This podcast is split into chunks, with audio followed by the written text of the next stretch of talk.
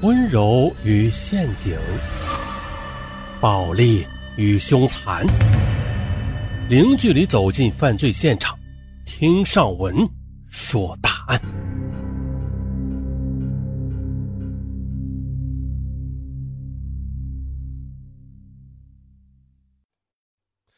连杀十五人，连灭两家门。这起案件怎么说呀？没头没脑的，这歹徒胆子极大，但是又缺乏明确的作案目的，啊，险些让公安人员走入办案的死胡同。而这起导致十五人死亡的恶性案件，却仅仅是因为一些屁都不算的小事事情是这样的：两千年二月某日，河南西部某县突然发生了一起恶性的灭门惨案。当天。这个黄河边的小村的王家当家人王老汉过生日，乡下不像城里人那么讲究啊。但是丈人过生日，女婿们都是要来村子里祝寿的，送点小礼物啊啊，喝一顿吃一顿。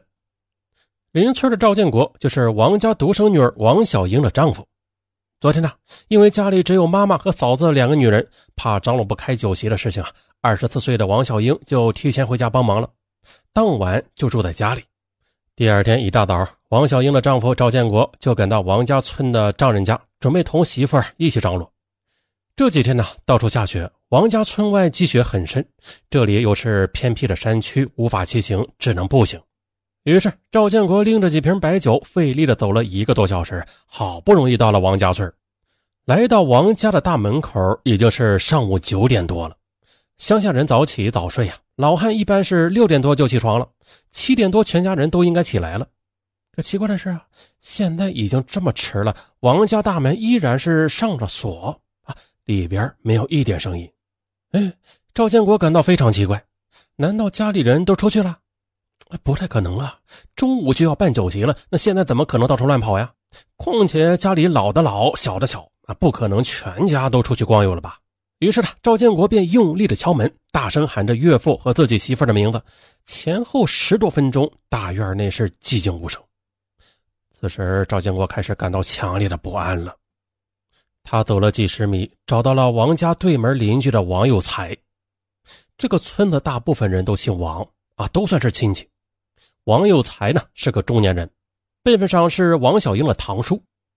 赵建国告诉王有才。丈人家的门呐敲不开，果然呐，后者立即感到不对劲了。不可能啊啊！我们做了几十年的邻居，你丈人丈母娘每天六点多一定起床的，雷打不动。而且你丈人今天是办寿酒的啊，村里人都请了啊，最少也得七八桌，应该一早起来就杀鸡宰鸭呀啊！怎么可能关门出去玩啊？嗯，你你再过去敲敲看。不行，我都敲了十五分钟了，我看是出事了。哟。那怎么办呢？呃，干脆我们把门砸开吧。那你丈人家那个门也就一个铁锁，也值不了几个钱。砸了就砸了，走走走走走。于是王有才抄起家里的锄头，和赵建国两人又来到了王家门口。他们大喊了十几声，用力的敲门，最终是一锄头将木门给砸开了。可奇怪的是啊，院中的积雪没有什么走动的痕迹。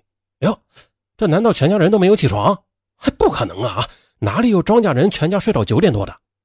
这边赵建国先是跑到了北侧的大屋，他知道妻子回娘家会住在这里。可是呢此时大屋的屋门是虚掩着的。赵建国一推门，他定睛一看，顿时的连续后退几步，一屁股坐在雪地上。而此时院中的王有才也知道情况不对了，拿着锄头急走了几步，伸头一看，只见呢。大屋内的王家老汉、老伴赵建国的媳妇王小英，还有王家年仅三岁的孙女，全部被人用什么东西打死在床上。也许是王小英死前挣扎了一下，对他的打击是最重的，整个人的头都被砸平了。赵建国吓得面无人色，出事了，快报警，快报警！这边的王有才也是极度惊慌，但是还能沉得住气。他和王家做了几十年邻居啊，对王家非常熟悉。除了中间的大屋以外，王家两侧各有一个较小的屋子，分别是两个儿子居住。王友才知道他们也应该凶多吉少了，但还是过去看了一下。果然的，左边三十岁王家长子夫妻，还有一个五岁的孙子都被砸死在床上，而右边王家老二还没有结婚，独自一人被砸死。这样算来，王家三个屋一共是被杀了八口人，全家人都死光了，了不得了！赵建国和王有才立即报了警，警方开车冒着积雪艰难的赶到。这边的王有才是个聪明人，有些保护现场的意识，他挡住了王家大门，不让别人进入。这样一来，警察们赶到的时候，王家现场保护的较好。法医老杨分析了现场，根据现场判断，案件是发生在前一天深夜。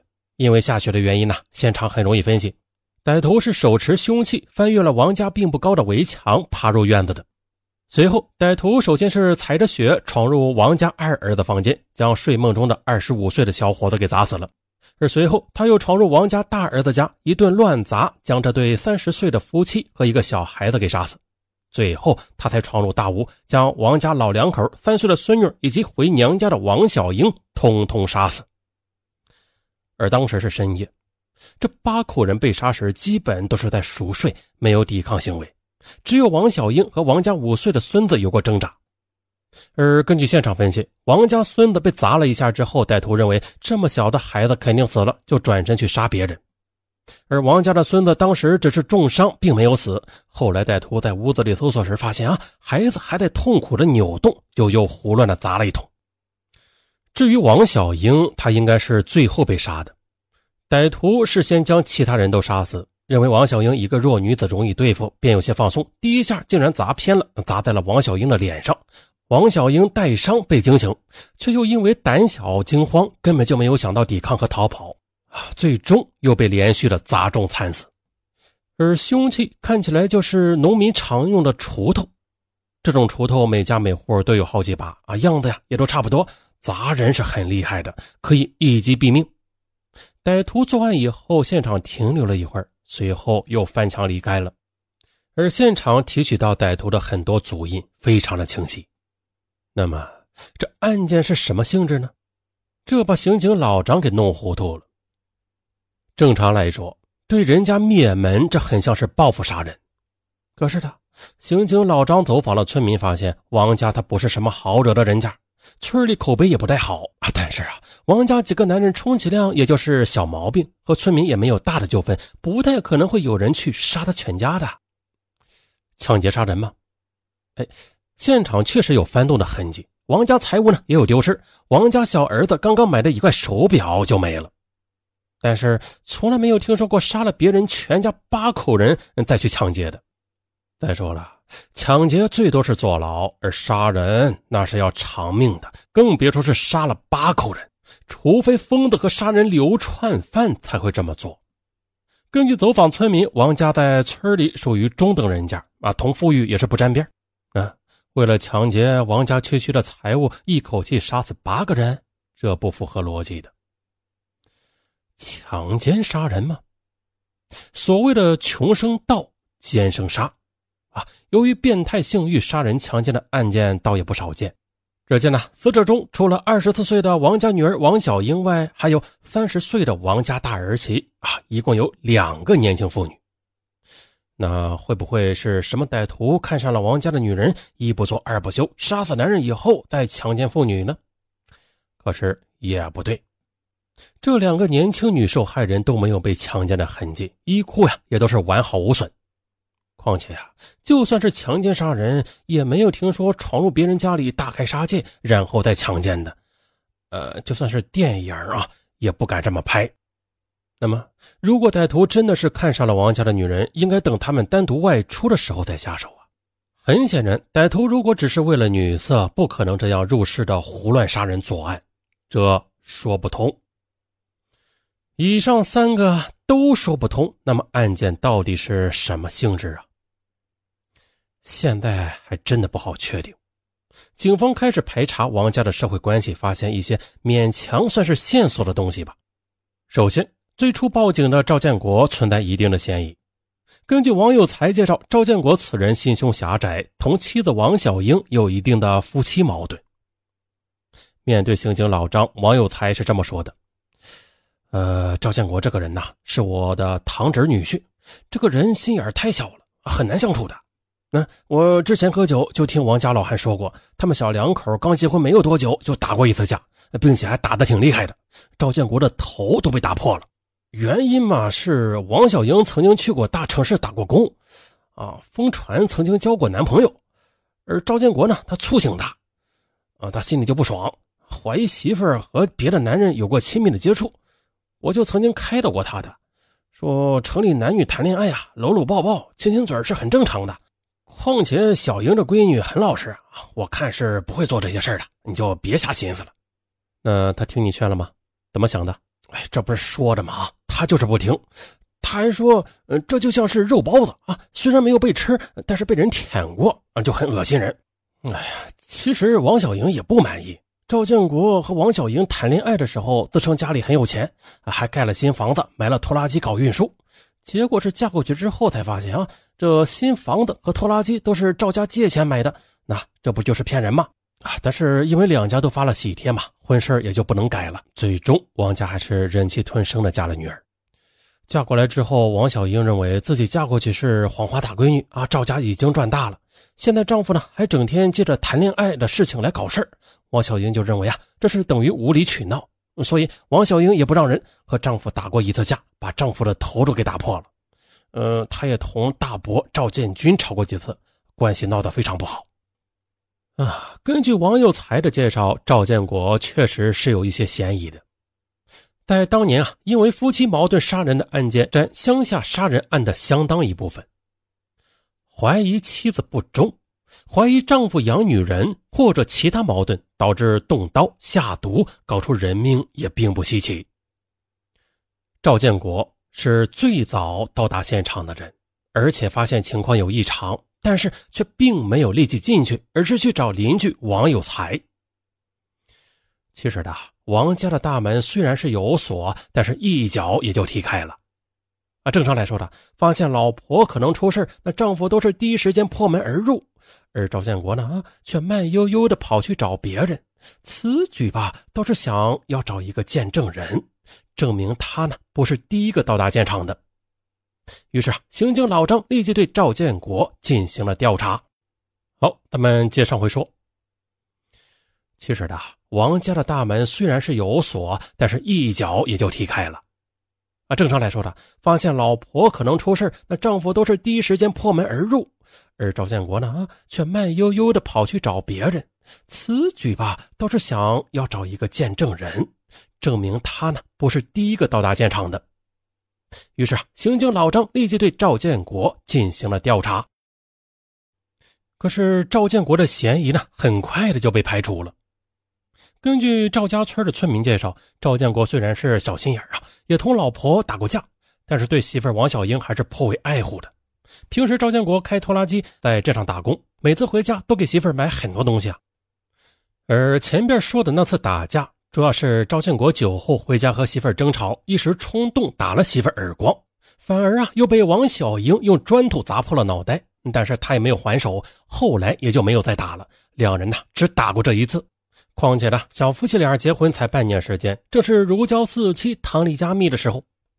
果然的，赵建国的哥哥赵建军私下里告诉刑警老张，弟弟结婚以后，除了吵架的几天，以及王小英不方便的时候啊，他们屋里几乎是每晚都有动静。由于觉得频率太高，赵建军还曾经厚着脸皮劝过弟弟：“哎，我说，我知道你刚结婚，但也不能这样，你别把身体搞坏了啊！每个星期还要休息几天呢，不然铁打的小伙也吃不消。你看你这半年。”明显瘦了一圈了，然而啊，以上的规劝根本没有用。啊，这种事儿嘛，那神仙也劝不住啊。所以的赵建国虽然和媳妇王小英有些矛盾，不过也就是一些鸡毛蒜皮的夫妻小事儿算不了什么。更重要的是，赵建国他并没有作案时间。根据现场分析，案发在前一天晚上大概十一点多钟，妻子回了娘家。当天晚上，赵建国找了几个邻居在家里搓麻将呢，一直玩到凌晨十二点多，这才散场。而从赵家村到王家村步行还需要四十多分钟，赵建国没有作案的时间。而接下来，在调查赵建国期间，刑警老张却发现他的哥哥赵建军的嫌疑似乎更大。嗯，赵建军和弟弟一样，都是心胸狭窄的人，在村里的人际关系非常不好，因为他们非常的记仇。赵家父亲很早就去世，家里就是大哥赵建军说了算。这次娶媳妇儿骗王家就是他的主意。为此，王家老汉和王小英几次的当众辱骂过赵建军。于是，赵家村的村民认为，以赵建军的性格，他一定会恨之入骨，想办法报复。还有村民说。赵建军劝弟弟减少性生活数量啊，并不是仅仅为了弟弟身体考虑，还希望弟弟疏远弟媳。可没想到，弟弟赵建国和弟媳关系那是越来越好，反而同哥哥赵建军保持了距离啊，也不听赵建军的话，兄弟两人关系几乎闹僵。在这种情况下，赵建军去报复王家，那多少还是有些可能的。嗯，不过刑警老张查来查去啊。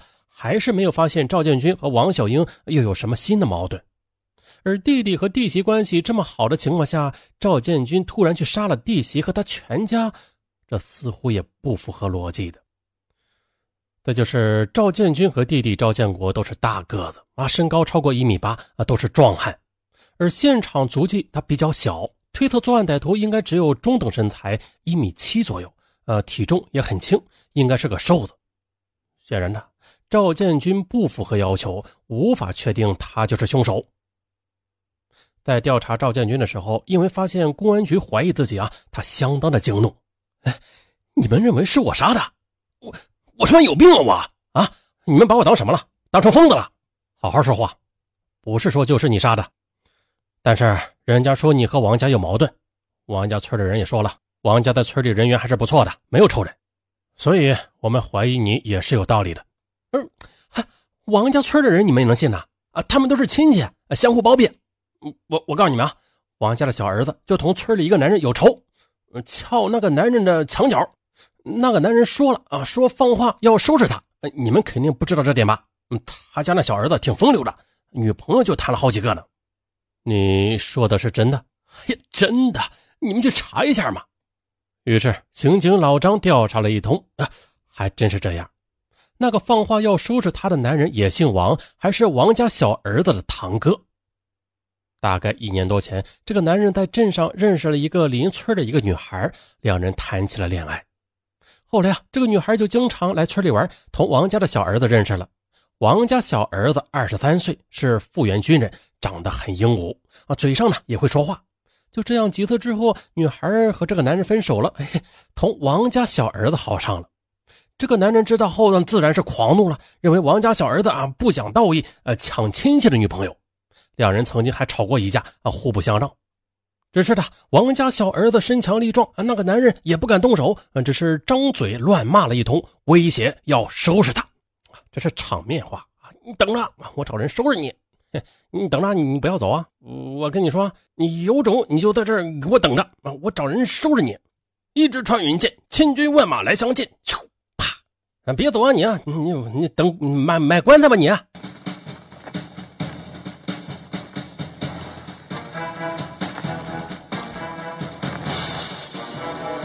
停！哦，玩大了啊，把斧头帮都玩出来了。但接着说案。嗯，这次歹徒作案，第一个打死的就是王家的小儿子，会不会是那个男人干的呢？可是稍微一调查，就否定了这一点。这个男人虽然是村里人啊，但平时多在镇上开服装店，经常是十天半个月这才回来一次。而案发的这几天，男人去省会的大市场拿货了，根本就不在本县，他没有作案时间。再就是这个男人此刻也有了新的女朋友啊，关系啊还不错啊，没有必要再为这点小事去杀人全家了，这也说不通啊。但线索一个个被否定以后，警方怀疑啊，是不是有前科的家伙做的串案？当时本县有个杀人犯啊，已经被抓捕起来了。这个家伙姓全，是当地的恶霸，欺男霸女，无恶不作，因此被政府打击过很多次，前后坐牢多年。这次他刚释放才几个月呢，就伙同一个地痞绑架了当地一个有钱的公务员，让他父亲去交赎金。于是，在拳打脚踢、逼迫公务员写信让家人交赎金以后，两人就将他给勒死了啊！抛尸在一个山洞里。这次绑架杀人，这是王家灭门前十天。这两个绑匪拿到赎金以后，不到一个月就先后被抓捕归案。被抓捕的时间正是王家被灭门之后。那绑匪就是本乡的人，会不会是同王家有什么仇恨，在跑路之前先将王家杀光，得以报复呢？啊，确实，这种推理是有些道理的。呃，不过这个姓权的杀人犯却不承认。什么王家、张家的，我根本就不认识这家人。什么王家村我都没有听过有这么个村你们要说灭门案，我跟你们说啊，不是我干的。你们别栽我的赃，栽不了的。要是你们真的怀疑是我干的，那我告诉你们，真的不是我。我刚出狱就绑架杀人，肯定判死刑了。反正都是死，如果是我干的，我也就承认了。但真的不是我干的，我没有办法承认。你们如果硬要我认，我也只能胡说一通。但到时候上级领导来查，还是会穿帮的。我劝你们。还是赶快去抓那个杀人犯吧，别在我这里浪费时间了。哎，确实，这家伙后来一审判死刑，他都没有上诉。正常来说，反正都是死刑了，还有什么不能认的？看来十有八九不是他了。再后来又审讯他的同伙，发现两人是在王家灭门案十天前杀人，随后又拿到赎金跑路。他们唯恐警察搜捕，始终都是躲在本县的一个狱友家里啊，从来就没有出过门。当天拿到赎金以后啊，他们立刻搭车跑路了啊，并没有时间去杀掉王家满门啊。况且了，没有证据表明这两个家伙认识王家人，也更谈不上什么矛盾了。于是呢，所有线索全部中断啊，案件陷入僵局长达半年多时间。可是让所有人都想不到的是。大概六个月后，突然的，王家村里又有恶性案件发生了。